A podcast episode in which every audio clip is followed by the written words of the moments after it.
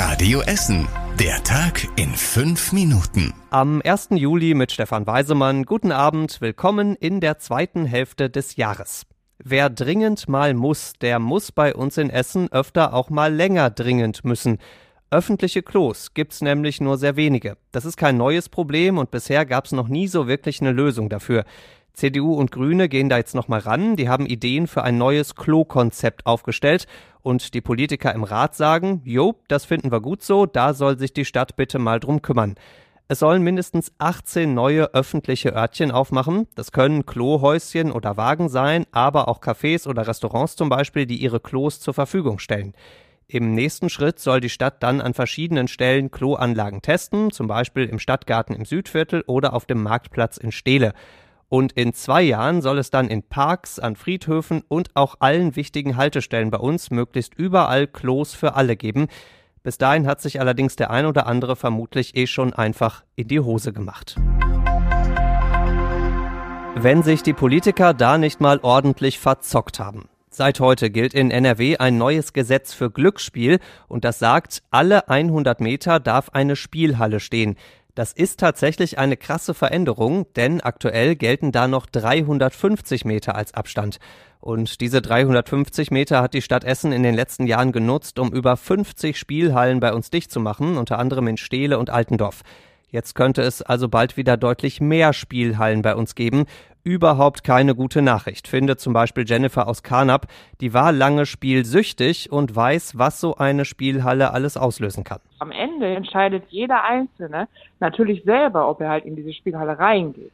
Aber die Triggerfunktion, dass ich halt davon angefixt werde, ist natürlich höher, wenn jeweils dieser Abstand nur 100 Meter betragen muss. Die Stadt Essen hat deswegen auch erstmal ordentlich geledert gegen dieses neue Gesetz. Jetzt rudert sie wieder ein bisschen zurück und will das gar nicht mehr so richtig bewerten. Sie sagt, bisher gibt es ja noch gar keine Anträge auf neue Spielhallen bei uns. Aber das lässt sich für die Betreiber jetzt spielerisch leicht ändern. Eine junge Mutter geht mit ihren vier kleinen Kindern freiwillig ins schlimmste Kriegsgebiet der Welt. Man kann es sich kaum vorstellen, aber es ist tatsächlich so passiert. Vor sechs Jahren ist eine junge Frau mit ihren Kindern von Essen nach Syrien gegangen, um da die Terrorgruppe Islamischer Staat zu unterstützen. Unter anderem hat sie da andere Terroristen in ihrem Haus aufgenommen. Ihre Kinder mussten in Schulen des IS gehen.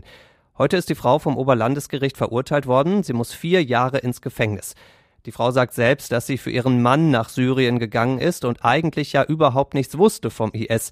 Das glaubt ihr das Gericht allerdings nicht. Es gibt nämlich unter anderem abgehörte Gespräche der Frau, in denen sich das völlig anders anhört. Als es mit dem IS vor zweieinhalb Jahren langsam zu Ende gegangen ist in Syrien, da ist die Terrorfrau mit ihren mittlerweile fünf Kindern zu uns nach Essen zurückgekommen. Hier wurde sie dann noch festgenommen und heute eben verurteilt. Helle Räume mit viel Tageslicht, gemütliche Sofas und Sessel, Platz für Veranstaltungen. Das alles hat die Zentralbibliothek im Gildehof nicht. Überhaupt nicht. Die ist so, wie man sich eine richtig verstaubte Bibliothek vorstellt. Kaum Tageslicht, die Regale mit Büchern stehen eng zusammen. Das liest sich nicht wie ein Ort, an dem man gerne lesen möchte.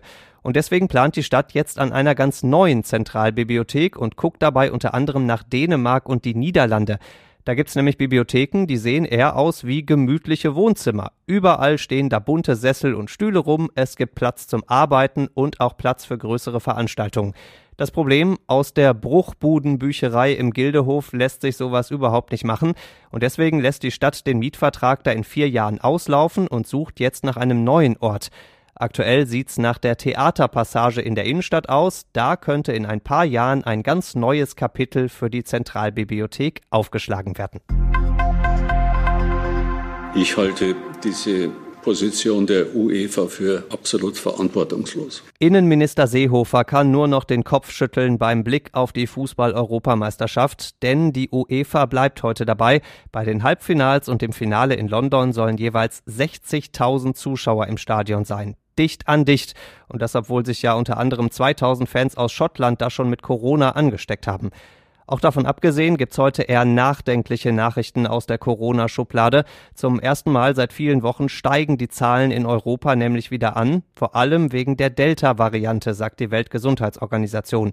Wir müssen diszipliniert bleiben, heißt es, Ob das gerade im Fußballstadion so gut klappt, ist natürlich sehr fraglich. Und zum Schluss der Blick aufs Wetter. Morgen wird's endlich wieder heller bei uns. Es lockert auch mal auf und regnet nur noch selten. Dazu auch wieder deutlich wärmer mit 23 Grad. Die nächsten Nachrichten bei uns aus Essen gibt's bei Radio Essen wieder morgen früh ab 6 Uhr. Bis dahin wünschen wir euch einen schönen Abend. Das war der Tag in fünf Minuten. Diesen und alle weiteren Radio Essen Podcasts findet ihr auf radioessen.de und überall da, wo es Podcasts gibt.